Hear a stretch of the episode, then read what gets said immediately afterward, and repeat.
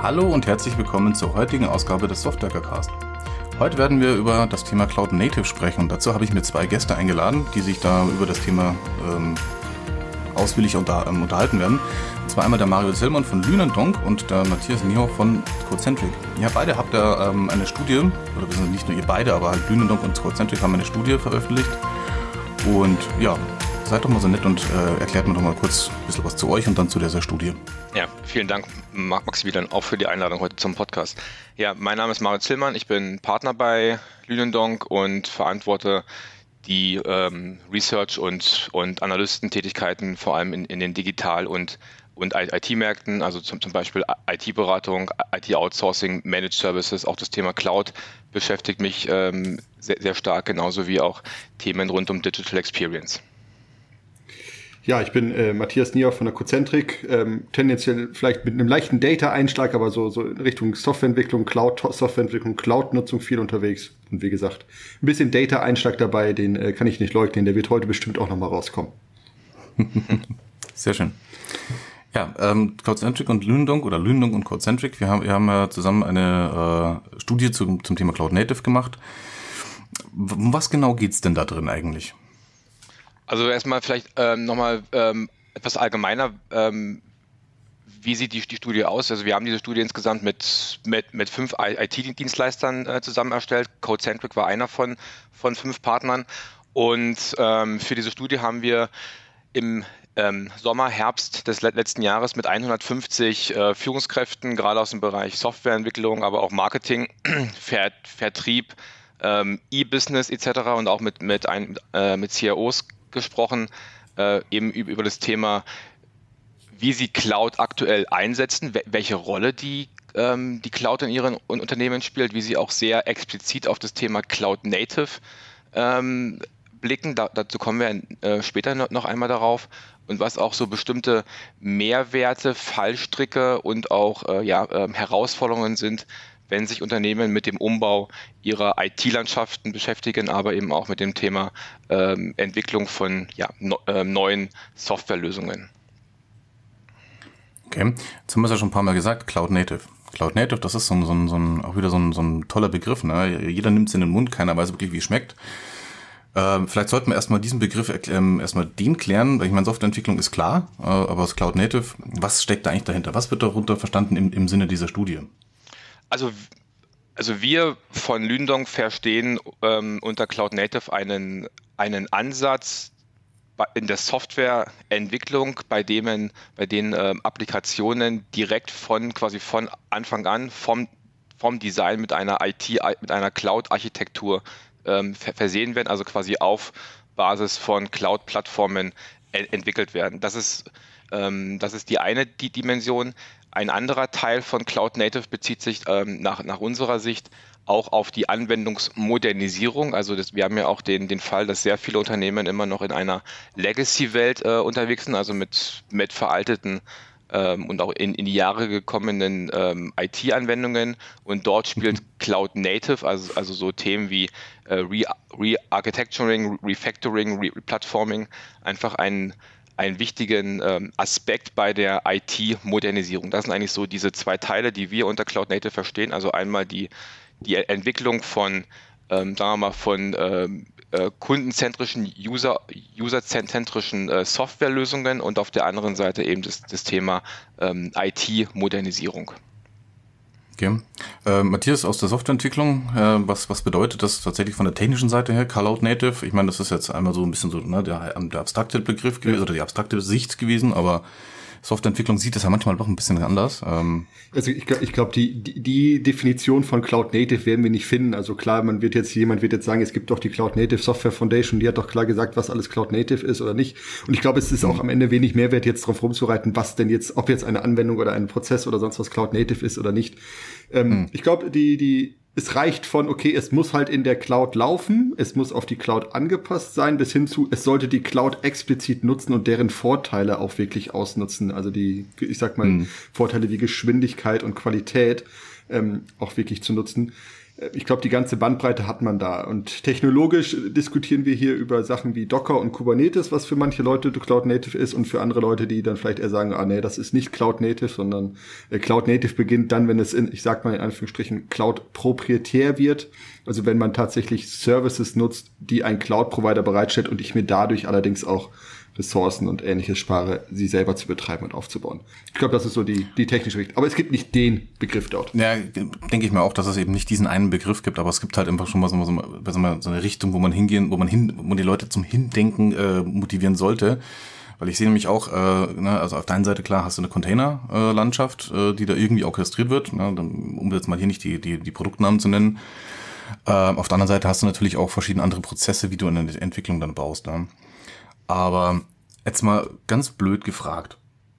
Warum sollte ein Unternehmen, was eine funktionierende sagen wir, Entwicklungslandschaft, äh, ähm, ähm auch, auch äh, sagen wir, Hardware-Architektur hat oder sagen wir, ähm, ja, Infrastruktur hat, warum sollte man eigentlich Cloud Native gehen? Ähm, ich meine, nur weil es hip ist, ist ja das eine, ähm, aber es muss ja irgendwo auch, sagen wir, auch wirkliche Gründe, Treiber, vernünftige Argumente geben, die man nicht, nicht ähm, dass man nicht nur sagt, ja, ist halt neu, ne? Aber das, das glaubt dir kein Mensch. Oder das kauft dir keiner ab.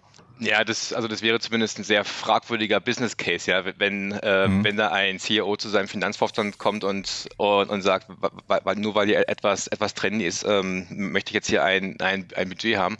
Ähm, nein, also das ist, äh, das ist es äh, sicherlich nicht. Also ähm, das Thema Cloud Native ist tatsächlich auch nicht ähm, nicht unbedingt neu. Also, also das ist auch etwas, ähm, was wir auch schon seit seit Jahren sehen, also auch was, was Matthias vorhin angesprochen hat, also auch so die, die Container und, und, und Kubernetes oder auch ähm, Serverless-Anwendungen, das ist jetzt auch nichts, was es erst seit was es erst seit, seit wenigen Wochen gibt. Das ist schon etwas, was auch schon ein paar Jahre auch unterwegs ist. Wir sehen das so in der Vergangenheit, ähm, aber, aber vor allem so bei so typischen ähm, Frontend-Anwendungen wie, wie Kunden-Apps, ne, die auch so ganz, ganz besondere Anforderungen haben an, an Skalierbarkeit, an, an Latenzzeiten, an, an Performance, aber auch so an, ähm, so an, äh, an Flexibilität, will ich mal sagen. Also auch wenn es darum geht, dann solche, solche Apps oder, oder E-Commerce-Anwendungen auch in, in Plattform-Ökosysteme äh, einzubinden oder quasi auch noch so Drittprogramme, so Third-Party-Anwendungen mit, mit einzubinden. Also wir sprechen hier von Skalierbarkeit. Von quasi. Skalierbarkeit. Es, Skalierbarkeit ist, ist ein Punkt. Ähm, Performance ist sicherlich auch nochmal ein, ähm, ein anderer Punkt und auch Integrationsfähigkeit. Ähm, also da ist das Thema sicherlich nicht, nicht neu. Ähm, aus unserer Sicht hat es aber tatsächlich so, ähm, hat so dieser, hat die, die Corona-Krise da tatsächlich 2020 so ein, äh, zu einem Art äh, auch Umdenken äh, in den IT-Abteilungen und auch in den Unternehmen geführt und auch das Thema Cloud im Allgemeinen auch ein Stück weit ja, stärker nach, nach vorne gehoben. Also da sind so ein paar, mhm. paar Ent Entwicklungen, das kennen wir alle, so das Wegbrechen physischer Ab Absatzkanäle. Wir, wir, wir, erleben einen, einen Shift zum, zum Online-Business. Äh, das bedeutet eben auch Digitalisierung von Kundenschnittstellen.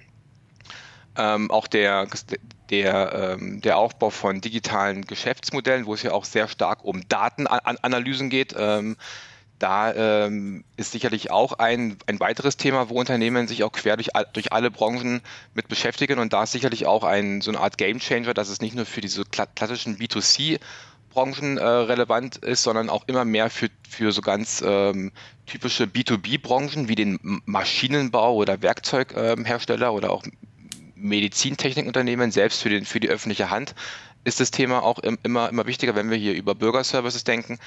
Und ähm, im Großen und, und, Ganzen muss man eben sagen, IT wird immer mehr Bestandteil von Produkten, wird auch immer, immer mehr ein wichtigerer Bestandteil auch als Differenzierungsmerkmal, wenn wir hier auch über, über Geschäftsprozess-Performance sprechen.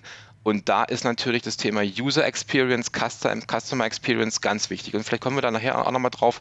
Ähm, da spielt eben auch eine durchgängige äh, Architektur oder eine, eine Architektur, die im Grunde auch eine Datendurchgängigkeit, einen Data Flow eher ermöglicht, eine ganz entscheidende Rolle, wenn man dann auch am Ende des Tages eben auch sich mit digitalen oder datenbasierten Services eben auch ähm, am Markt zu differenzieren. Okay, also ist es uns gar, oft gar nicht die, die, die, sagen wir, der Narrativ der Kosten, äh, ja, wenn du in die Cloud gehst, wird alles billiger, sondern äh, tatsächlich eher so, so immer wirklich so, so Oberbegriffe wie Skalierbarkeit, Performance äh, tatsächlich auch Vorteile für den Kunden selber, ne? also die, die halt einfach beim, beim Endkunden oder sagen wir beim User dann auch an, aufkommen. Und es ist gar nicht so, dass man, äh, wie man es früher immer so, wie ich es zumindest auch früher immer gehört habe, ah, geh in die Cloud, da wird alles günstiger, weil den, die Definition würde ich mich auch nicht mittragen, weil, sagen wir, wenn man nur Shift, ähm, wie heißt Lift and Shift, Shift macht, äh, dann wird das Ding definitiv nicht günstiger, sondern eher teurer. Also grundsätzlich würde ich sagen, ja, Cloud ist nicht per se ein Kostenthema, sondern es ist vor allen Dingen ein Thema, was Qualität und Geschwindigkeit und Verringerung der Fertigungstiefe, Angreifen neuer Märkte, Möglichkeiten, neue Produkte zu launchen, ohne dass mhm. mit dem, ich sag mal, alten Legacy, langsamen IT-Stack, den ich vielleicht äh, im Unternehmen habe, zu machen. Ne, Datenanalysen machen meiner Meinung nach zum Beispiel erst in der Cloud Spaß, Skalierbarkeit, Elastizität, haben wir schon genannt. Aber auf der anderen Seite hat die Studie ja auch gezeigt, dass doch sehr viele Leute sagen und die sich doch Kosten davon, also eine Kostenreduzierung versprechen. Und da fragt man sich natürlich, woher kommt das? Also ähm, es wird ja nicht einfach nur sein, oh, es geht alles nur um Kosten und Geld, sondern irgendwie wird ja so ein Verständnis kommen, wo, woher kommt denn die Kostenreduzierung von Cloud? Und ja, glaub, wenn man das ja schon verstehen. Genau. Ich glaube, dass, dass man, dass man natürlich Kosten als großen Treiber sehen will, weil ich meine, was ist, was ist, was ist der Kern eines Unternehmens? Na, man will natürlich irgendwie Geld erwirtschaften. Ja, und äh, wie heißt immer so schön, im Einkauf liegt der Gewinn, beziehungsweise in den wenigeren Ausgaben äh, erhöhst du dann, dann den Gewinn ja auch irgendwie. Und wenn deine IT weniger kostet, dann ist das schon mal gut. Weil die IT erwirtschaftet erstmal kein Geld direkt. Ne? Das ist ja dein Vertrieb, der den ganzen, das ganze Geld reinbringt, etc. etc. Und von daher kann ich schon verstehen, dass man versucht, ne, die Kostenpunkte anzusetzen. Aber natürlich, natürlich, verstehen kann ich es. Genau. Aber meiner. Meinung nach ist, sollte man IT nicht mehr als Cost Center, sondern als Profit Center, sondern als Enabler betrachten. Okay, das ist mal dahingestellt. Aber woher kommt diese Kostenlenkung? Und ich glaube, da kommt man dann dahin, auf welchem Level man Kosten auf einmal ver vergleicht. Vergleicht man ja. einfach nur Hardware-Kosten dann ist es klar, ist die Cloud teurer, weil ich bezahle jemanden dafür, dass er Richtig. was betreibt, was ich vorher selber mache. Warum sollte er es günstiger machen können als ich? Ganz genau. So, das ist ja schon, also das wird nicht günstiger werden. Aber wenn ich dann über so, so, so, so Schlagworte wie Total Cost of Ownership rede, über Themen rede wie ich musste das Ganze selber betreiben, komplett aufbauen, ähm, langfristig betreuen und dann vielleicht auch noch solche Themen habe wie, was habe ich denn an, an Geld versenkt, dadurch, dass ich nicht schnell genug am Markt war, und sowas. Und ich glaube, wenn man das Ganze betrachtet, ja. dann ja, kommt auch das Kostenspiel auch noch mit rein. Ja, ja. ja. ja das, das stimmt. Also, da, also das, ähm, das nehme ich, nehme ich auch so wahr. Also wir haben ja am Markt äh, ja so in den letzten Jahren so zwei mit zwei Narrativen zu kämpfen, wenn wir über, über Cloud sprechen. Also auf der einen Seite, die, die Cloud ist nicht sicher und auf der anderen Seite, ähm, die, die Cloud ist mal per se günstiger. Und ich glaube, so diese, ähm, diese beiden Narrative, die lösen sich gerade, gerade auf. Ähm, es, hat, es hängt auch mit dem, mit, dem, mit dem Reifegrad von Cloud-Technologien zusammen und das ist auch, auch gut so. Also auf der einen Seite, da kommen wir auch nachher sicherlich vielleicht auch nochmal im Gespräch drauf, äh, ist, die, ist die Cloud definitiv ein, ein, äh, ein Security-Aspekt. Ja? Ähm, und, auf, und, und, auf der anderen Seite ähm, haben Unternehmen auch in den letzten Jahren tatsächlich auch, auch viele, äh, Cloud-Projekte gemacht. Ähm, Max, du hast es von angesprochen, ähm, Lift-and-Shift-Projekte, die hatten sicherlich schon den Business Case, ähm, auch für den, für, für, den CFO erstmal die, die IT-Betriebskosten äh, zu reduzieren, indem man sie in die, in die Cloud schiebt. Das bringt aber keinen, keinen Business, keinen Business Value. Und, ich, und in dieser Welt, ähm, ich habe es vorhin ein bisschen skizziert, ähm, sind wir aber nun, also der, die, die Anforderungen von, von Kunden an Unternehmen haben sich in den letzten zwei Jahren wirklich ähm, massiv verändert. Also Digitalisierung mhm. ist nichts Neues. Ja, das ist, das Nein, aber es hat natürlich jetzt durch Corona natürlich einen super Anschub bekommen. Corona hat, hat, Corona hat tatsächlich ähm, der, der Transformation mehr Geschwindigkeit ähm, gegeben. Also in, so in den, sagen wir mal so in den, in den Jahren vor, vor Corona wurde sehr viel, äh, wurden sehr viele interne Prozesse digitalisiert. Ja? Also so dieser holistische ähm, Ansatz fand selten, fand selten statt. Also so komplette IT-Transformationsprogramme, digitale Geschäftsmodelle haben wir, haben wir ähm, selten erlebt. Wenn, wenn, wir jetzt mal so die, die, die typischen B2C-Branchen wie, wie Konsumgüter oder Medien mal außen vor lassen. Mhm. Ähm, da beobachten wir am Markt aktuell schon ein, ein, quasi ein Mind-Change ähm, Unternehmen gehen tatsächlich in, in diese Geschäftsmodelltransformationen rein und, und dort ist in, und entsprechend investieren sie eben, eben auch in die IT, IT-Modernisierung und auch in den IT-Umbau, ähm, weil sie natürlich mit einer ganz anderen, ähm, eine ganz andere Prozesswelt benötigen. Also wir haben es ja vorhin auch angesprochen, ähm, Matthias, das Thema, das Thema äh, Datendurchgängigkeit, auch die Fähigkeit, Datenanalysen zu machen. Datenanalysen sind wiederum wichtig, um Daten oder um auch aus Daten auch tatsächlich Erkenntnisse zu schaffen. Da sind wir dann mal schnell so bei Themen wie, wie, wie Personalisierung. Ne? Ähm, ja. Also das ist alles alles schon wichtig, damit beschäftigen sich Unternehmen und es ist so aus, aus meiner Sicht schon eben auch so dieser, dieser, die, diese Umkehr, dass man die Cloud auch als Ventil benutzt ähm, oder Cloud Services und auch Cloud-Architekturen auch als, als, als Ventil benutzt, die IT auf die veränderten Anforderungen auf, ähm, auszurichten. Ich weiß nicht, wie, wie, du das so aus der Praxis ähm, wahrnimmst, Matthias. Ja, also äh, an vielen Stellen ist es dieses, okay, mit der Cloud kann ich auf einmal Sachen machen, die ich vorher mit meiner vorhandenen IT in der Geschwindigkeit und gegebenenfalls auch der Qualität nicht machen konnte und einfach Funktionen zur Verfügung habe, die ich einfach sonst nicht hätte.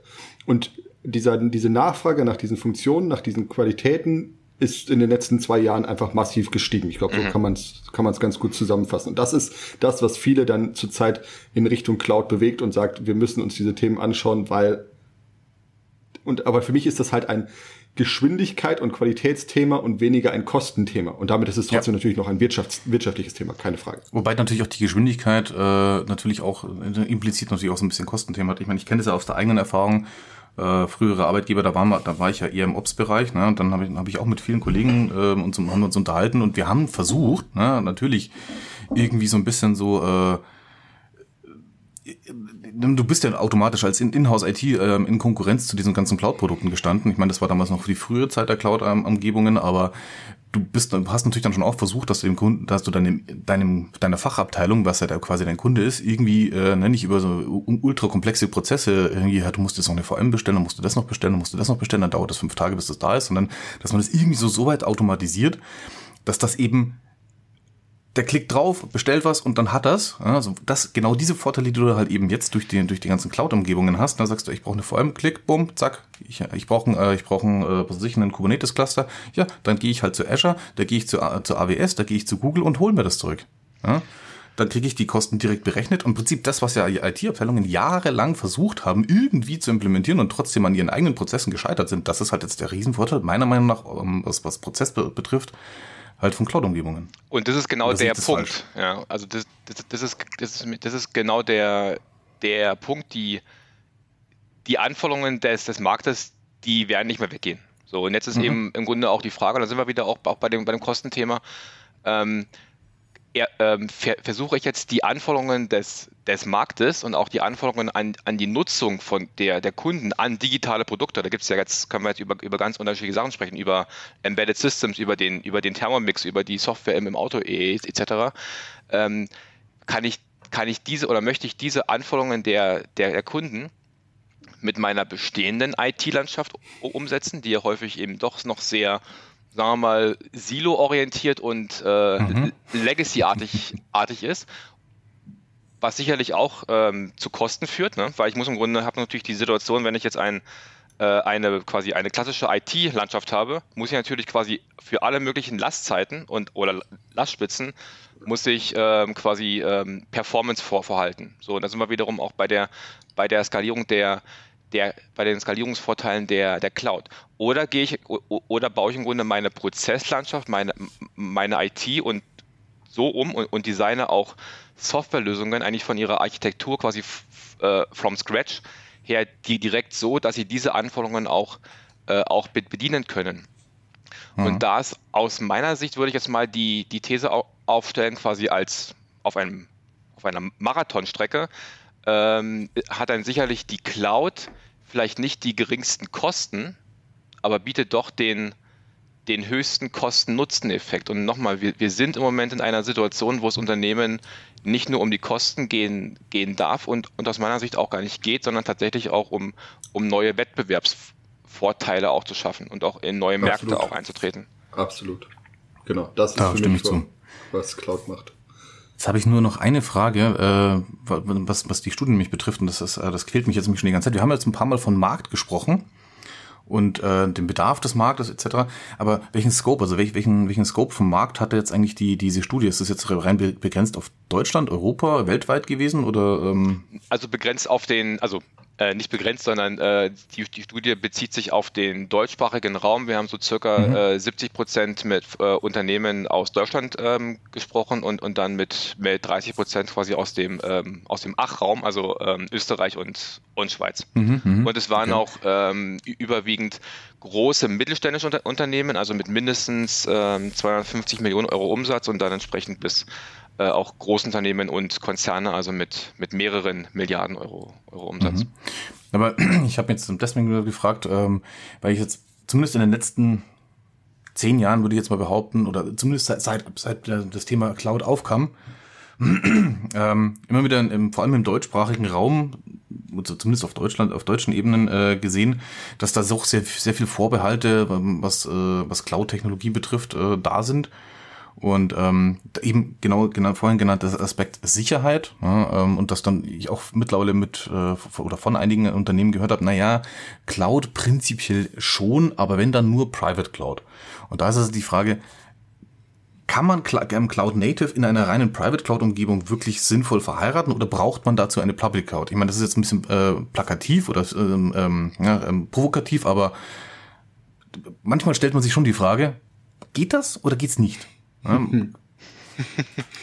Also, ich glaube, da kann man auch wieder unterschiedliche einsetzen. Also, äh, aus meiner technischen Sicht würde ich sagen, äh, ich würde es mal diplomatisch als schwierig bis herausfordernd sagen, dass man äh, die Private Cloud Vorteile auch, also die, die Cloud-nativen Vorteile in einer Private Cloud nutzen kann. Ähm, weil viele der Themen aber es kommt auch klar auf die Größe an. Ne? Also wenn ein riesengroßes DAX-Unternehmen sich eine Private Cloud aufbaut, ist das etwas anderes, als wenn sich ein Mittelständler eine Private Cloud aufbaut. Das muss man auch noch mal sagen. Also ich, ich nehme jetzt mal mhm. ein Wild, äh, irgendein Beispiel. Nehmen wir mal äh, Daimler. Wild aus der Luft gegriffen. Wenn die sich eine Private Cloud aufbauen, haben sie andere ganz andere Skalen, Nutzeneffekte, sie haben viel mehr Konsumenten, die sie anbieten können, als ein äh, Maschinenbauer im Mittelstand. Ne? Also das muss man vielleicht schon nochmal ja. differenzieren. Aber grundsätzlich glaube ich, dass viele dieser, der Sachen, die ich halt einfach fremd beziehe, von einem externen Hersteller beziehe, weil nichts anderes ist es ja. Äh, mhm. Äh, wenn ich das mache, dann habe ich tatsächlich die Vorteile der Cloud. Wenn ich das Ganze selber mache und selber betreibe, dann muss ich sehr gute Gründe haben, das zu tun. Und ich, meiner Meinung nach, ist Security, Datenschutz, das können Gründe sein, sind aber nicht zwingend Gründe. Also eine Cloud kann auch sehr gut als Public Cloud von einem der großen Hyperprovider als secure und sicher angesehen werden und auch bestätigt werden, das ist nicht ein zwingender Grund, in die Private Cloud zu gehen. Also meine Antwort, wie immer, it depends, aber äh, eine, eine, eine, eine Richtung würde ich sagen, für mich persönlich wäre, wenn ich die Möglichkeit habe, einen der Hyperscaler und einen der großen zu nehmen und das für mich mit meinen Requirements passt, würde ich es bevorzugen, bevor ich selber aufbaue.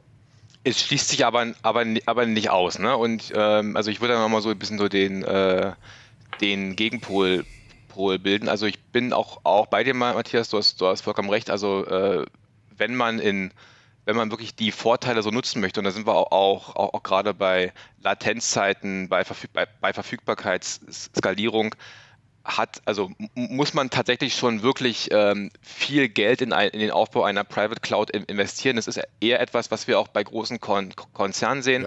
Ja. Ähm, da hat der Mittelstand in der Regel nicht die, nicht die Mittel da, da dazu. Mhm. Das wird nicht passieren. Ähm, ich glaube aber, ähm, wir haben aber auch immer noch bestimmte regulierte Branchen. Also, ich meine, wir reden jetzt hier, hier heute jetzt, jetzt, jetzt nicht über, auch nicht über so Themen wie, wie DevOps und, und agiles Durchdeployen. Ähm, aber es gibt ja schon auch ähm, gewisse Anforderungen in regulierten Branchen, die einfach ähm, ne, im Betrieb von bestimmten kritischen mhm. Systemen, mhm. ne, so kritische Infrastrukturen, einfach gewisse Sicherheitsanforderungen haben. Und da kann es dann schon auch nochmal sinnvoll sein, eine Cloud- native Architektur auch zu schaffen oder eine Cloud-Architektur zu schaffen. Ist ja in der Regel auch hybrid, ähm, wo man dann trotzdem diese Grundvorteile nutzt, aber immer noch quasi in einer Governance ist, die man sich auch als, als, äh, als Kritis auch setzen muss. Also ich rede jetzt hier über e Energiebranche.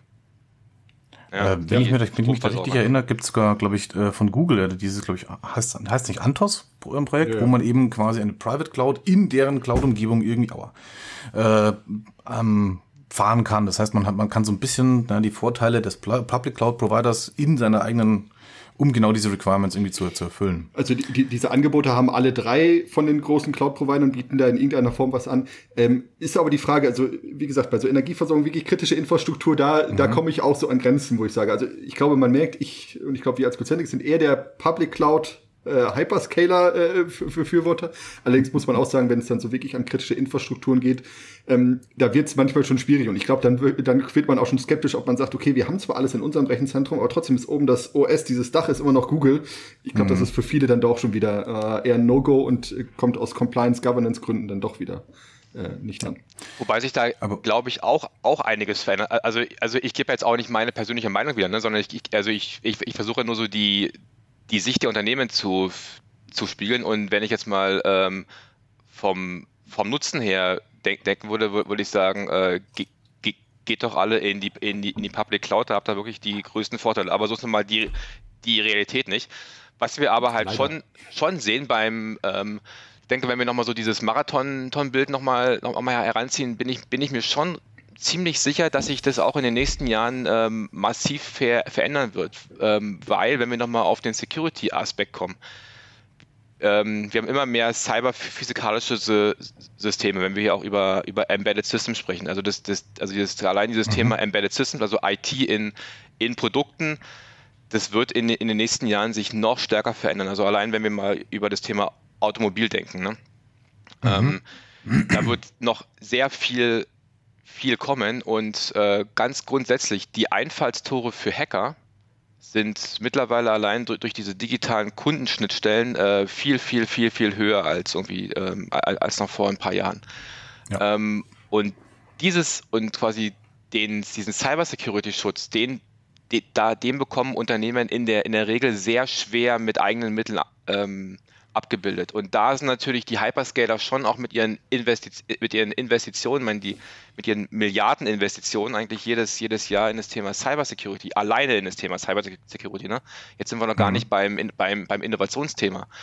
Ähm, da natürlich schon auch einen, einen wichtigen Hebel, um, um diese IT-Umgebungen, so diese komplexen IT oder diese digitalen IT-Umgebungen, wenn wir hier über Produktion, Logistik etc. sprechen, abzusichern, schon, glaube ich, äh, auf der auf der, auf der Langstrecke schon ähm, durchaus ein Vorteil. Ja. Speaking of Hyperscaler. Ähm,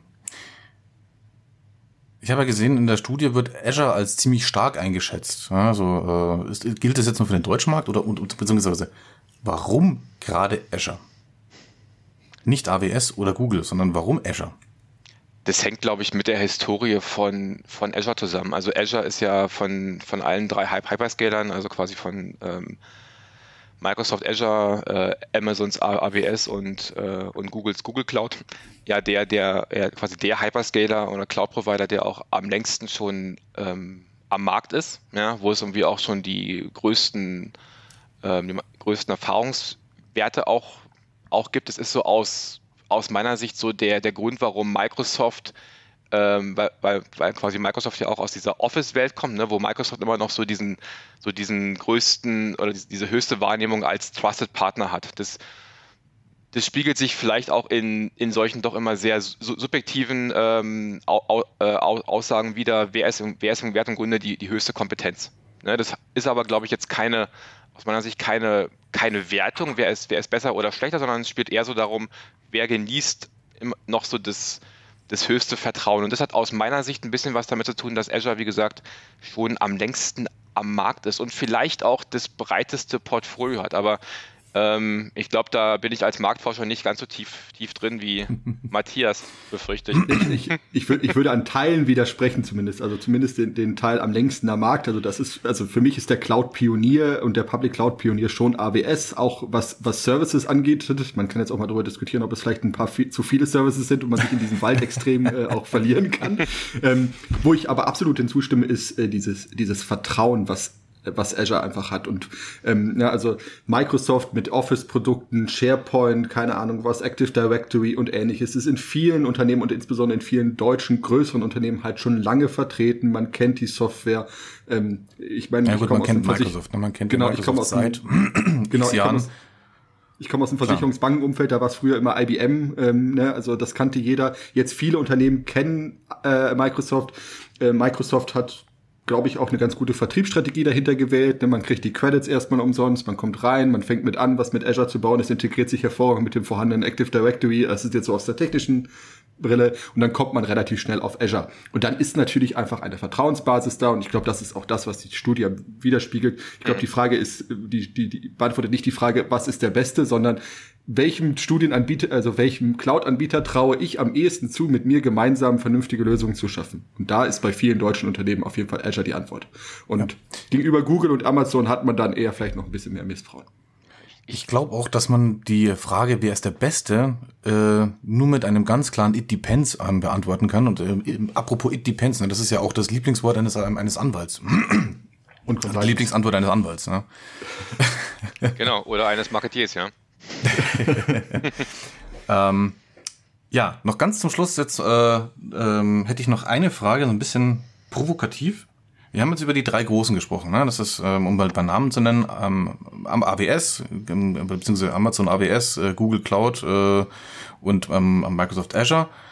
Aber da gibt's doch immer noch so, also immer seit Jahren gibt's doch dieses, äh, ich will jetzt nicht sagen Gespenst, was um, umher wabert, aber äh, die große unbekannte Gaia X. Ähm, was ist damit eigentlich? Ne? Gibt, gibt's das noch? Wird das noch oder, oder ist das eigentlich schon wieder so eine Totgeburt? Ich glaube, also erstmal ist es vor allen Dingen ja nicht, also das muss man ja fairerweise sagen, Gaia X hat nicht den Anspruch, AWS zu ersetzen. Ne, also sie wollen ja erstmal kein Cloud-Provider werden, sondern es sind, es sind Rahmenwerke, es sind konzeptuelle Sachen, es sind Frameworks, es sind äh, Sachen, die halt europäische Cloud-Anbieter implementieren können und in diesem Rahmenwerk Services anbieten können. Ich glaube, so die bekanntesten Cloud-Anbieter sind dann halt äh, der französische OVH und Ionos aus Deutschland. Ich vermute, das sind die beiden, die man da vor allen Dingen nennen kann. Also ich, ich, ich glaube, äh, der Mario hat aus der Studie auch eine Sicht. Also für mich ist das, bei unseren Kunden treffen wir sehr, sehr selten auf das Thema. Und äh, vermutlich am ehesten in nahezu, also in regulierten beziehungsweise behördennahen Branchen. Ich glaube, das ist mhm. auch das, was so die Studie ein bisschen nahelegt. Ja, würde ich, würde ich auch bestätigen. Ähm, also ich denke, wir müssen bei, bei Gaia X muss man wirklich äh, sehr viel differenzieren und, und abgrenzen und tatsächlich auch den ähm, auch, auch ähm, quasi auch die, die Kritik an, an die an die Gaia X Verantwortlichen auch, auch, ähm, auch durchgehen lassen, dass sie tatsächlich ähm, nicht gut kommuniziert haben. Also wir haben auch verschiedene Studien auch, auch gemacht, wo wir ähm, auch ausschließlich CEOs zu dem Thema ge gefragt haben. Entweder ist Gaia X ähm, zwar als, als Wort be bekannt, aber nicht, was dahinter steckt. Äh, ja. Und auch hinsichtlich, äh, was Gaia X überhaupt ist und welche Vorteile das bringt, her herrscht das schon, würde ich mal sagen, ähm, quasi ähm, viel Unwissen, hohe, ja, sagen. oder äh, sehr viel Konfusion, aber auf einem sehr, sehr hohen Level. Ja. Also das ist schon, mhm. ähm, da ist, da, da, da, zeigt sich am Markt überhaupt kein, kein Bild. So, ja. das ist mal das, das eine. Wenn man jetzt nochmal, aber, aber nochmal, wenn wir nochmal zu, zu diesen kritischen Infrastrukturen äh, hingehen oder auch ähm, in den, in den Public-Bereich oder auch äh, so in, im Bereich, nehmen wir mal so den, den Maschinenbau im Bereich Operational Technology, also wirklich so diese, diese Abbildung des Produktionsprozesses, was ja auch der Kern von Unternehmen ist. Vom Grundgedanken ist, äh, Skya X definitiv etwas Sinnvolles, eine, also eine Architektur zu haben, die es im Grunde, die es im Unternehmen eher ermöglicht, dass ihre Daten in einer, sagen wir mal, cloud-nativen, Hyperscaler-artigen Landschaft, Matthias, widersprech mich bitte, ähm, möglichst sicher geschützt sind. Da sind wir wieder auch bei dem, bei dem Punkt, äh, kann man eigentlich eine für sich wahrgenommene sichere Private Cloud eigentlich auch ähm, skalierbar nutzen. Ne? Und ich glaube, das war ja auch so der, der Gedanke von, von Gaia X. Also Cloud ist, Cloud ist wichtig, aber wir haben eben dieses Spannungsfeld aus Cloud ist wichtig und es gibt nicht diesen, diesen Rechtsrahmen. Ähm, das war ja sicherlich auch mit ein, ein Grund, warum der, äh, der Peter Altmaier, damals Bundeswirtschaftsminister, das Thema ja auch in der EU auch, auch vorangetrieben hat.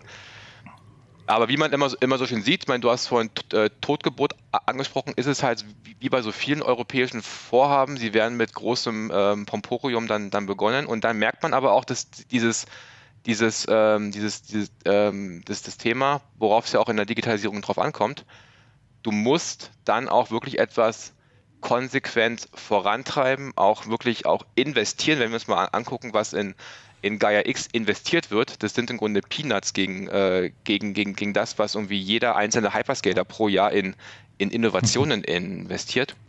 Und da sind die einfach zu, einfach zu langsam. Also ich glaube, der Markt hat sie da schon längst überholt, meine ich, Sicht. Ich, ich, befürchte auch, dass wir da einfach in, in Europa zu sehr die Planer als die, die Macher sind. Ich meine, die Amis haben uns da einfach was voraus, die machen es einfach erstmal und dann schauen sie, wie sich entwickelt und, und dann wird halt nachkorrigiert. Ne? So, mhm. jetzt mal plakativ gesagt. Ich glaube, dass wir da eben ähm, das, das Problem haben, dass wir da ein bisschen, ein bisschen abstinken dagegen. Genau. Ich würde aber sagen, danke für eure Zeit. ähm, danke für die Einladung. Wenn ihr noch, wenn ihr noch irgendwelche äh, noch abschließenden Worte dazu ähm, zu dem ganzen Thema ha habt, dann bitte jetzt. Ähm, Links auf LinkedIn, äh, Twitter oder sonst irgendwas könnt ihr natürlich dann auch noch gerne setzen. Alles klar. Ja, also ich, ähm, ich denke, also wir haben jetzt, jetzt viel, viel, viel gesagt. Ich denke, die, wie sagt man so schön, die, die Cloud ist aus, so aus, aus meiner Sicht ähm, gekommen, um zu bleiben, wie man, wie, wie, man so schön sagt. Also das, das Thema, also die, die Cloud hat einen, hat einen äh, sehr hohen Reifegrad mittlerweile. Das sieht man auch in den, in den, in, in den Projekten, das sieht man auch in den, in den, in den Transformationsprojekten und auch so in dieser ganzen ähm, Wahrnehmung, wie die, wie die Cloud auch in, in Unternehmen auch wahrgenommen wird und, und welche Rolle sie auch spielt. Ähm, also man kann Unternehmen daher wirklich nur empfehlen, sich auch mit dem Thema ähm, Cloud Native Softwareentwicklung, ist im Grunde auch der, der Kern heute eigentlich des, äh, des, des Podcasts, ähm, ja, sich, sich damit einfach zu, ähm, zu, zu, ähm, zu befassen, auch diesen ja, damit einhergehenden Kulturwandel, Mentalitätswandel, Organisationswandel einfach auch anzugehen. Ja, also Cloud bleibt und ich bin gespannt, wo, wie, wie die Ausprägungen in den Unternehmen so sein werden. Also wie sich dieses Private Cloud-Thema durchsetzt, äh, also in, inwiefern das noch relevant wird, wie, wie sich regulatorische Sachen, was so aus Gaia X getrieben wird, kommt. Ähm, und wie sich dann die Hyperscaler da auch positionieren werden, weil auch die stellen sich natürlich ja darauf ein, dass es in Europa vielleicht ein anderer Markt ist als in Amerika. Super. Danke, ich wünsche euch was. Danke für eure Zeit. Ciao. Vielen Dank. Vielen Dank.